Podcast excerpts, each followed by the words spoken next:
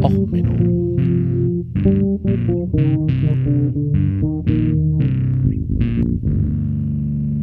Der inkompetente Podcast über Dinge aus Militär, Technik und Computer, die so richtig in die Hose gingen. Hallo, herzlich willkommen zu Och Menno, dem Podcast für alles, was in der Militär, Technik und im Internet so alles so richtig in die Hose geht. Ja, heute mit der Folge Wishmaster. Wollt ihr die totale Landschaftspflege? Ja, ähm, zur Musik. Ich habe euch jetzt die Misheard Lyric Version von Wishmaster dazu getan. Ähm, das Video solltet ihr euch angucken. Es ist sehr witzig. Ähm, kommen wir jetzt erstmal ganz kurz zu etwas Hausmeisterei. Ähm, und zwar geht es um Folgendes. Ja, also ähm, zurzeit ist es ja so, dass ich sehen kann, dass wenn du das hörst, also im Schnitt hat jeder Hörer hier oder Hörerin ein Backlog von ungefähr 10 bis 20 Folgen. So, ich sehe das so ein bisschen von den Zeiten, wie sich entwickelt. Und ich habe das Problem, dass ich zurzeit auch in der aktuellen Lage so leichte Probleme habe, überhaupt genug Material zusammenzukriegen. Also ich habe das Ding, ich schreibe Sachen, ich suche mir Sachen raus, aber mir fehlt manchmal auch einfach der zündende Moment, um das richtig witzig zu machen. Und deswegen denke denk ich mir, ich steige jetzt mal aus dem wöchentlichen Veröffentlichen raus. Ähm, ich glaube, es ist angenehmer, wenn man dann doch mal eine längere Folge hat, anstelle viermal im Monat eine kurze Folge, äh, die dann halt nicht so gut ist. Also ich werde jetzt ein paar Themen, hatte ich schon ein paar Mal angedacht. Ich habe es auch schon ein paar Mal gesagt, jetzt setze ich es aber endlich mal um. Ähm, deswegen heute mal eine Sammelfolge mit witzigen Verwechslungen. Ähm, fangen wir mal mit der ersten an. Also, ähm, jemand hat bei Disney ähm, den Mandalorian hier, ne? Also ähm, halb Mensch, halb Auto. Ähm, ja, diese Serie, da gibt's jetzt eine neue Mandalorianerin und die hat's gewagt, bei Disney ähm, eine Rüstung zu tragen, die genug Luft hat, um den weiblichen Körper reinzubringen. Ähm, gab einen riesen Ärger. Äh, ja, und ähm, stellt sich raus, ähm, dass es irgendwie doch Sinn macht, dass man die Sachen äh, auf den äh, irgendwie auf den ähm, weiblichen Körper anpasst. Es handelt sich also hier eigentlich um eine kleine Verwechslung, also weil irgendwie ähm, es ist nicht sexistisch, sondern es ist einfach funktional. Ähm, und ähm, die Diskussionen ähm, waren halt interessant, aber ehrlich gesagt nicht genug, um ein eigenes Thema draus zu machen. Also ja, ich hätte ein Thema draus machen können, aber dann hätte ich so gewisse Personen äh, aus dem Gamergate-Umfeld und ähnliches zitieren müssen. Da hatte ich keine Lust drauf. Und ähm, dann eine weitere Verwechslung, die mich diese Woche sehr ähm, interessiert hat, ähm, waren die Rucksäcke der Bundeswehr. Die Bundeswehr führt neue Kampfrucksäcke ein. Also ihr kennt das vielleicht, wenn ihr bei der Bundeswehr wart. Diese kleinen Murmeln, die man auf dem Rücken hatten, wo dann halt noch nicht mal bei mir die Turnschuhe reingepasst haben mit dem man unterwegs gewesen ist. Naja, und die sollen jetzt neu ähm, ausgeschrieben werden. Und zwar im Rahmen der Rucksack Zwischenlösung. Ich finde das den Namen allein schon Zwischenlösung gut. Ne, ähm, das beinhaltet ja, dass es irgendwann eine Endlösung in der Rucksackfrage gibt. Und ähm, naja, der ist jetzt 110 Liter groß. Zur Einordnung. Der klassische Seesack ähm, bei der Marine hat 120, 120 Liter. Die alte Verlegetasche, die vielleicht der ein oder andere noch kennt vom Heer, wo so mehr oder weniger der komplette Spindinhalt reinpasste, hat auch so 120 Liter. Ähm, ja, und dann gab es halt bei Twitter größere Diskussionen, dass das ja völlig sinnvoll ist, damit man ja seine ganze Ausrüstung mitkriegen kann. Und die ganze Munition, die man so braucht als Infanterist. Ganz ehrlich, Jungs, Schubkarren. Aber nein, die Bundeswehr verwechselt halt den klassischen Soldaten mit einem Tragtier. Äh, bei Hund, also ich habe mit 80 Litern war das der Rucksack, mit dem ich im Jahr um die Welt gereist bin oder so. Gut, wir hatten noch einen ähm, Handrucksack jeder dabei, wo dann die Technik drin war, damit die nicht geklaut wurde. Also ja, okay, so insgesamt mein Gepäck für die gesamte Weltreise waren das knapp 100 Liter. Naja, also so in, ungefähr, ne? Also ja, ähm, der durchschnittliche Soldat geht mit 100 Litern dann für 72 Tage, in, äh, 72 Stunden ins Feld. Ja, fand ich denn schon mal spannend. Aber ähm, eine andere Verwechslung, die mich jetzt auch so ein bisschen beschäftigt hat, die aber auch nicht ähm, ja, so das komplette Spektrum einer nicht äh, witzigen auch Menno-Folge ähm, beinhaltet hätte, war der Brexit. Ja, der Brexit, ich weiß, die längste Lachnummer, ähm, die wir so in letzter Zeit hatten. Also neben dem BER, Stuttgart 21 oder ähnlichen Themen. Ja, also beim Brexit hat man ja festgestellt, ähm, ja, wir haben da so kleine Problemchen mit ähm, so Zoll. So, wer kann das denn ahnen, wenn ich jetzt die Zollunion verlasse, dass ich auf einmal Zollprobleme kriege? Also, also Zoll, das, das, das hätte sich ja von alleine geklärt. Ne? Also da, da hätte man einfach so Verträge gemacht, also so wie so eine, so eine Zollunion und eine Wirtschaftsunion und also dass man da jetzt auf einmal wieder, wenn man die Grenzen kontrollieren und Grenzen dicht machen will, dass man auf einmal Grenzverkehr hat. Also da hat man sich überlegt, okay, wir machen aus der Grafschaft Kent eine Sonderzone, wo dann halt irgendwie, ja, also irgendwie andere Regeln gelten sollten. Was interessant ist, weil Großbritannien das kleine Problem hat, dass ihre ganzen Grafschaften und so, ich sag mal, historisch gewachsen sind. Man könnte auch sagen, dass die äh, Lokalherrscher dank inzestiöser Verhältnisse untereinander ähm, naja, es sind halt nicht so ganz klare Grenzen. Also es gab dann die ersten Diskussionen, äh, was gilt denn überhaupt nach Kent? Also wenn ich jetzt den Autobahnzubringer nach London nehme, bin ich da auf einmal in der Zoll-Sonderzone und ja, hat man alles gesagt, das kriegen wir alles geklärt. Wir bauen einfach einen riesen Spezialparkplatz was, also wenn es so Stau gibt, weil das wird auf der Straße dann einen riesen Stau geben mit den LKWs und das lösen wir. Also das, das, das lösen wir das Problem, dass sich dann die ganzen LKWs zurückstauen und dann bis die endlich durch die Zollabfertigung sind. Wir bauen einen riesen, riesen Parkplatz für 17.000 LKWs. Also das ist halt, das löst diese Stauproblem an der Grenze wunderbar. Sie stehen dann halt nicht mehr werbewirksam in einer langen Schlange, sondern wir stellen sie halt auf einen Parkplatz. Das ist natürlich auch viel besser für den Fahrer.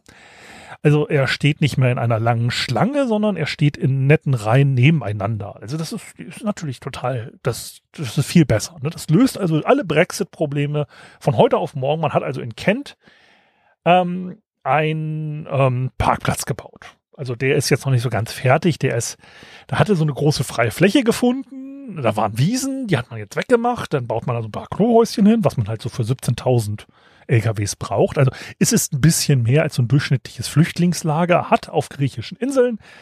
Ähm, und ja, man baut da halt einfach so einen Parkplatz hin. Man hat natürlich sich gedacht, das ist jetzt das Beste überhaupt. Das sind ja so sinnlose Freiflächen. Ja, diese sinnlosen Freiflächen, die hatten so einen kleinen, kleinen, kleinen, kleinen Bonus, so eine kleine Aufgabe. Das sind Überflutungsflächen des lokalen Flusses nebenan. Also, hm, ja, also die Farage Garage, wie man so schön sagt, ähm, die wird halt regelmäßig ähm, überflutet, weil es halt eine Ausgleichfläche ähm, ist. Ja, naja gut, kann halt passieren. Ne? Ist ja so. Planungsfeststellungsverfahren. Also das dauert ja auch so lange und wenn die Politik mal was schnell erledigen muss, dann kann man da ja mal so kleinere Fehler passieren. Naja, und diese kleineren Fehler, die sind auch unserem äh, Außen-Innen-Wirtschaftsminister äh, passiert. Also irgendwie.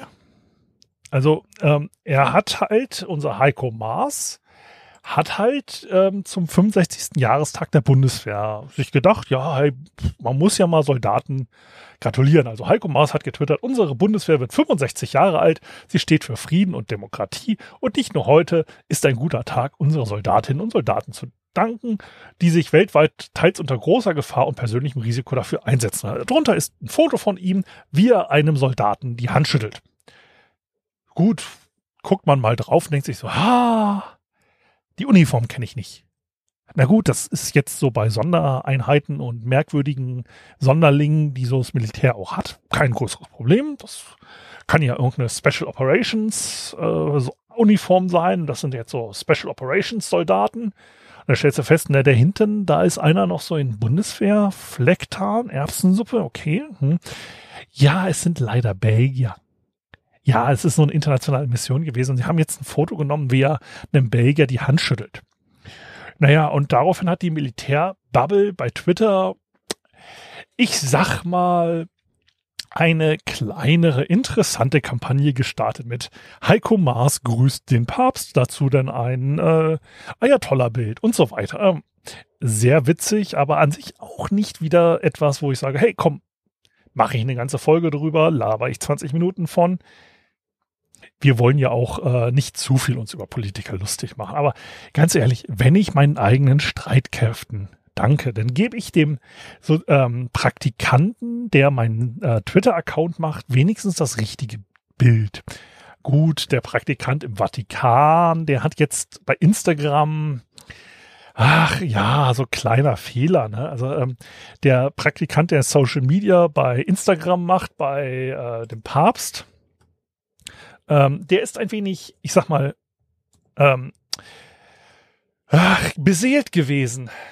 Ähm, der hat nämlich äh, ein paar ähm, ein Bikini-Bild einer ähm, Instagram-Dame ähm, ein wenig geliked. Aber ich meine, sowas kann ja mal passieren.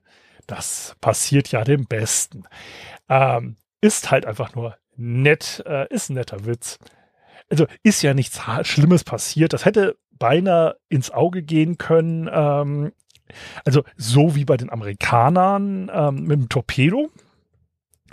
Ähm, also das ist die Geschichte der USS äh, William D. Porter, Willie D. genannt, ähm, 1943, nee, Moment, Kiellegung 1942, Stapellauf äh, September 1942 und 6. Juli 1943 in Dienst gestellt worden. So, und ähm, den Laden habe ich, ähm, den Zerstörer hatte ich eine Weile schon auf dem Kicker. Und das ist eine Fletcher-Klasse. Das ist das, was die Deutschen später auch ähm, mit der Lütchens und so weiter in einer Weiterentwicklung verwendet haben. Ähm, das sind halt, ähm, ja, also die Fletcher-Klasse ist relativ bekannt gewesen und wie gesagt, Weiterentwicklungen davon sind länger im Dienst geblieben. Ähm,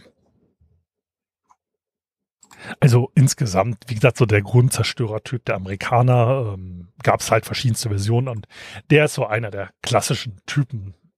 Nun, ähm, sie ist eigentlich nicht groß bekannt, ähm, außer dass 1943 ähm, sie als Begleitschutz für das Schlachtschiff USS Iowa eingeteilt wurde. Ähm, am 12. November verließen sie Norfolk und ähm, am nächsten Tag traf man sich dann mit der USF Iowa, wo sich Franklin die Roosevelt inklusive seines Secret Service äh, Detachments und seines Rollstuhls befand. Ähm, es war nämlich auf dem Weg äh, zu einer Konferenz in Kairo und Teheran. Ähm, das ging schon nicht gut los, diese Reise. Also am, beim Ablegen in Norfolk hat erstmal die USS William D. Porter mit ihrem Anker die Reling, ein Rettungsboot und die Kommandopinasse eines der Schwesterschiffe zerlegt. Ähm, am nächsten Tag ähm, fuhr der Verband aus vier Schiffen äh, los und man hatte wegen Angst vor U-Booten eine strikte Funkstille.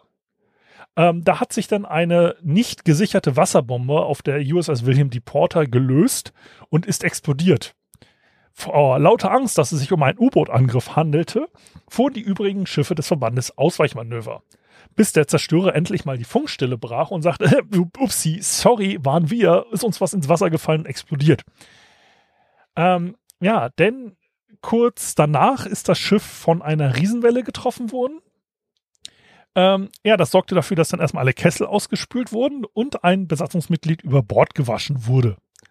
Ähm, den Mann hat man auch leider nicht wiedergefunden.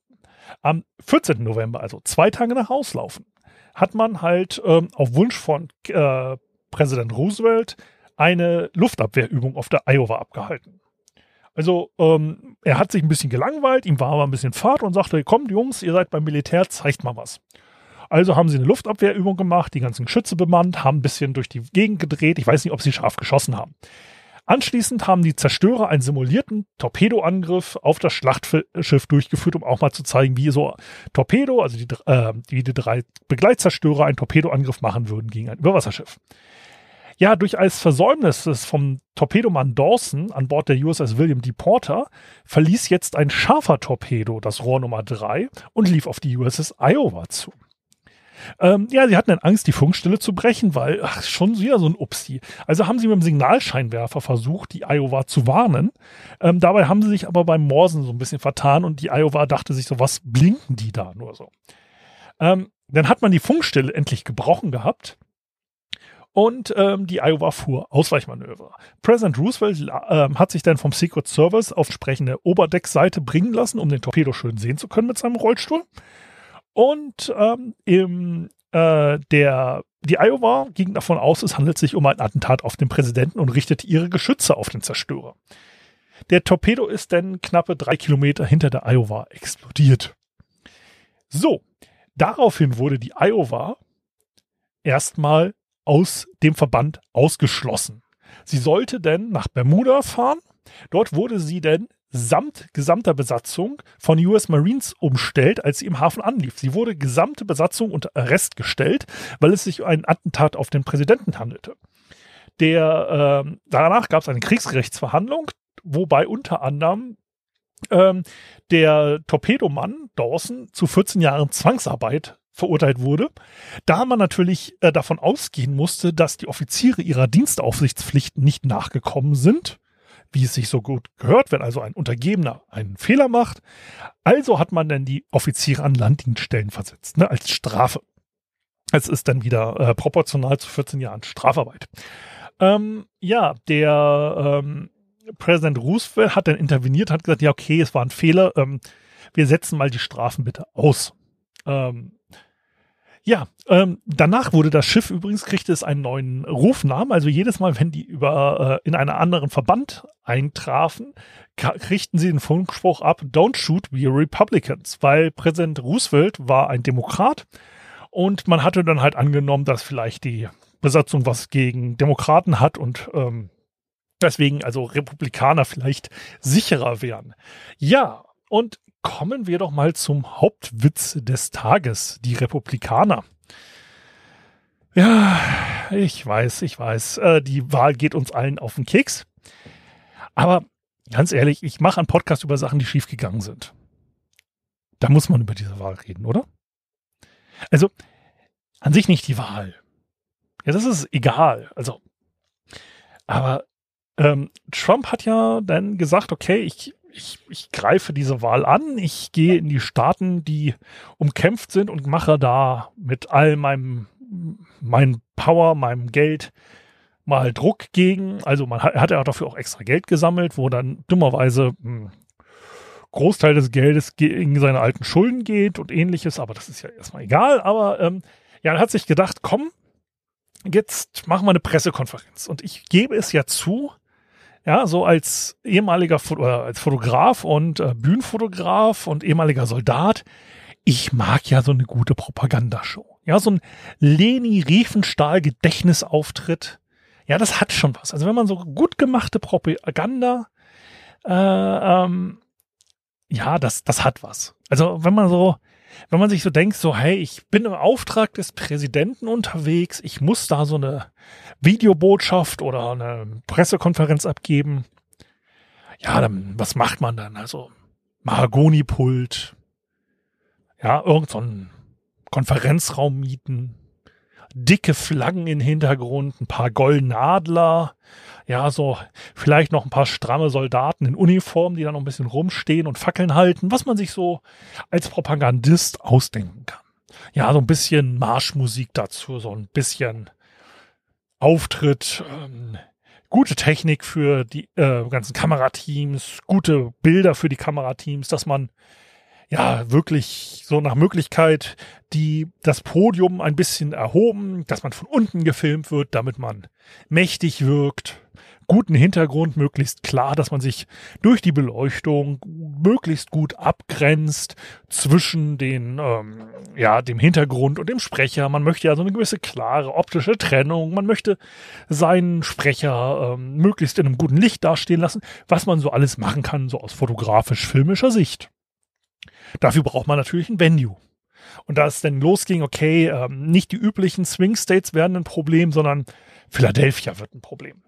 Da kann man ja sich jetzt sagen, okay, komm, so schnell mal in Philadelphia sowas machen. Das ist ja schon schwierig. Also gut, man hätte natürlich auch sagen können, hey komm, ich rufe die lokalen Republikaner an und sag, gebt uns mal ein Venue. Ja, ihr habt ja bestimmt was für eine Wahlparty vorbereitet, wir treten einfach auf. Aber da Trump sich ja so nicht mit seinen lokalen Base, äh, so gut versteht, haben sie gesagt, okay, wir machen von der Campaign aus was. Und jetzt überlegt man sich, okay, wo geht man hin in Philadelphia? Gut, es gibt Konferenzzentren. Konferenzzentren sind halt so funktional, sind so, sind so bäh, ne? Das, das hat ja nichts, ne? So eine leere Messehalle oder so. Nee, wir gehen mal in ein Luxushotel. Also da gibt's das Four Seasons Hotel Philadelphia. Die sind selber auch an einem Kon äh, Kongresscenter angeschlossen, am Comcast Center. Und die haben dann halt Venues, ne? Also die kann man dann so mieten. Die haben also zum Beispiel den Arch Ballroom, der hat äh, 2300 Square Feet, kann in einem äh, Reception Hall Stil 275 Leute unterbringen. Also das sollte für so ein bisschen Presse, sollte der reichen. Oder man nimmt das Foyer vom Ballroom, da gehen halt auch 200 noch rein. Oder Grand Terrace Ballroom, da gehen 500 rein. Grand Terrace Ballroom Foyer, gut, gehen nochmal 300 rein. Man kann die Terrasse selber nehmen vom Hotel auf dem äh, fünften Flur. Äh, auf dem 59. Stock gibt es den Calder Room, da, der ist ein bisschen kleiner, da gehen nur 50 Leute rein, aber für eine kleinere Presseveranstaltung würde das auch noch gehen. Den Fairmont Room für 80 Leute, den Fairmont East Room, da gingen auch noch welche rein. Fairmont West Raum, der hätte man noch den Boardroom. Also sie hätten noch genug Plätze gehabt. Oder Rudi Giuliani, also sein Anwalt, der ja da ähm, vorgetragen hat, der hätte halt auch zur Not ähm, ja so ein Hotelzimmer genommen, wie er es in dem Borat-Film ja auch gemacht hat. Also da hätte man was machen können. Ne? Da hätte man sich ein Venue besorgen können. Gut, die, ähm, der Praktikant der Republikaner hat dann beim Four Seasons angerufen und hat gefragt, ja, Four Seasons? Ja, Four Seasons. Ja, ich Pressekonferenz. Oh ja, Pressekonferenz. Die fand denn statt in einem Industrieviertel bei Four Seasons Total Landscaping. Also wollt ihr die totale Landschaftspflege? Ja, und bei Four Seasons Total Landscaping nicht äh, vor dem Gebäude. Nein, nein, nein, hinten auf dem Parkplatz. Also ja, auf dem Parkplatz, also direkt neben dem mm, Pornoladen und dem Krematorium. Also da, denn, also nicht vor einem schönen Hintergrund, na, vor der Garagentür. Also ja, Garagentür mit äh, Wasserschlauch daneben. Also und da hat man sich dann Mühe gegeben, hat so einen präsentialen Hintergrund ähm, gemacht. Also man hat dann auf A4-Zetteln Trump, Trump, Trump, Trump, Trump ausgedruckt in verschiedenen, also blau, rot und so. Und hat damit dann diese Garagentür gepflastert. Also ich finde es ja schon mal peinlich, dass ich es als ähm, Kampagne nicht hinkriege, so ein Stage-Backdrop zu haben. Ja, jeder beschissene Lokalband hat es ein Stage-Backdrop. Ja, einfach so ein auf dünnem Stoff gedruckt, passt in den, äh, meistens in irgendeinen Koffer, wenn man es gut macht. Ja gut, größere Bands brauchen halt ein bisschen mehr Platz, aber so eine kleine Band, das ist so ein Rollkoffer, großen Stage-Backdrop, braucht ja nur dünner Stoff sein. Ja, dann so zack sein Logo da hinten einmal groß aufspannen, dann sieht das schon besser aus. Aber nein, man wollte es mit Papier machen. Gut, als Kampagne hätte ich auch erwartet, so diese Aufstellfly-Dinger, ne? So diese, kennt man so von Messen, macht man, zieht man hoch wie so eine Jalousie und dann ist da sein Logo drauf. Rechts, links, zwei daneben hätte man machen können. Oder so, ich weiß nicht, so ein Plotter, so ein Großformat-Drucker, so ein bisschen größeres Papier, auch so, nein, nein, so A4-Größe. A4-Größe war für Trump gerade günstig genug, billig genug, muss ja, man muss ja mit seinen Schulden haushalten. Ja, und dann Rudy Giuliani hat dann dort einen sehr bizarren Presseauftritt hingelegt, als dann durchkam, okay, ähm, das Rennen in Philadelphia ist auch verloren, hat er dann, wer sagt das, alle Medien und hat sich dann da so betend hingestellt. Sah sehr witzig aus. Fand ich eigentlich witzig, habe bei Twitter drüber gelacht, aber was mich so richtig gefreut hat, was mich so richtig, richtig gefreut hat, war die Häme, die danach über Twitter ging. Also vom Zoom-Backdrop bis zu den Sketchen, wo sie gespielt haben, wie sich denn diese Total Landscaping-Leute gefreut haben müssen. Ähm, mittlerweile sind die übrigens auch auf Twitter von Total Landscaping, sind ein bisschen pro-republikanisch, aber gut, ähm, ich weiß nicht, ob das nur sehr guter äh, Sketch war, dass die sich jetzt so ein bisschen äh, auf die Seiten von Trump werfen. Und ähm, die Trump-Kampagne ähm, hat sich ja verteidigt damit, dass es, ja, das ist ja gewesen, weil das ja ein sehr republikanischer Bezirk war. Man wollte vor seiner Wählerschaft auftreten. Also ganz ehrlich, wenn ich als harter Hund gelten will und möchte vor meinen als Millionär vor den hart arbeitenden Amerikanern auftreten, dann würde ich nicht eine Branche nehmen, die traditionell eher so von illegalen Mexikanern gemacht wird, also die Landschaftspflege in den USA. Ich hätte mir vielleicht so eine Truck-Kompanie geholt oder mal was bei Putin abgeguckt, so ein paar Biker-Gangs, irgendwas, aber naja, der war halt nicht so richtig geil. Allerdings, ähm, was mich sehr, sehr am meisten gefreut hat, waren halt, ähm, es haben gleich Leute für VR-Chats nachgebaut. Und es gibt jetzt ein sehr süßes Video, ähm, was absolut genial ist, wo eine Furry-Community, also die Leute, die gern als anthropomorphe Tiere durch die Gegend laufen, mit wackelnden Schwänzen und Schlappohren sich darüber lustig machen, wie Präsident Trump da eine Rede gehalten hat und äh, da langlaufen und sich drüber freuen. Also das ist so herzerfrischend schön in dieser ganzen wilden, bescheuerten Welt, dass ihr euch das gerne mal angucken könnt. Ähm, ja, ansonsten habe ich eigentlich keine weiteren größeren Verwechsler. Äh, ähm, ich packe euch ein paar aufheiternde Links unten wieder in den ähm, in die Shownotes und dann bis demnächst, wann die nächste Folge auch immer rauskommt. Ich mache das jetzt halt, wie gesagt, nicht mehr wochenweise. Ähm, ja, denn, wenn euch diese Folge gefallen hat, dann schickt sie doch mit einem äh, gültigen Wahlzettel bei euren Freunden vorbei, empfehlt den Podcast, ähm, ja, bewertet ihn, lasst mir einen Kommentar da, äh, da, schreibt mir auf Twitter, das freut mich wirklich. Also ich habe halt in letzter Zeit gemerkt, die äh, Kommentare haben wieder nachgelassen. Das sorgt dann halt bei mir auch wieder für ein bisschen weniger Motiv äh, Motivation. Also motiviert mich gerne, dann gibt es mehr Folgen. Ja, und wenn ihr ähm, das nicht gefallen, äh, euch das hier nicht gefallen hat, dann unterlasst es doch bitte, mich einfach zu demotivieren. Demotiviert eure Feinde, indem ihr ihnen diesen Podcast empfehlt und dann hört äh, nichts von ihnen, während sie dann die paar hundert Folgen nachhören. Also, gut, bis demnächst. Alles Gute, bleibt gesund. Ciao, ciao, euer Sven.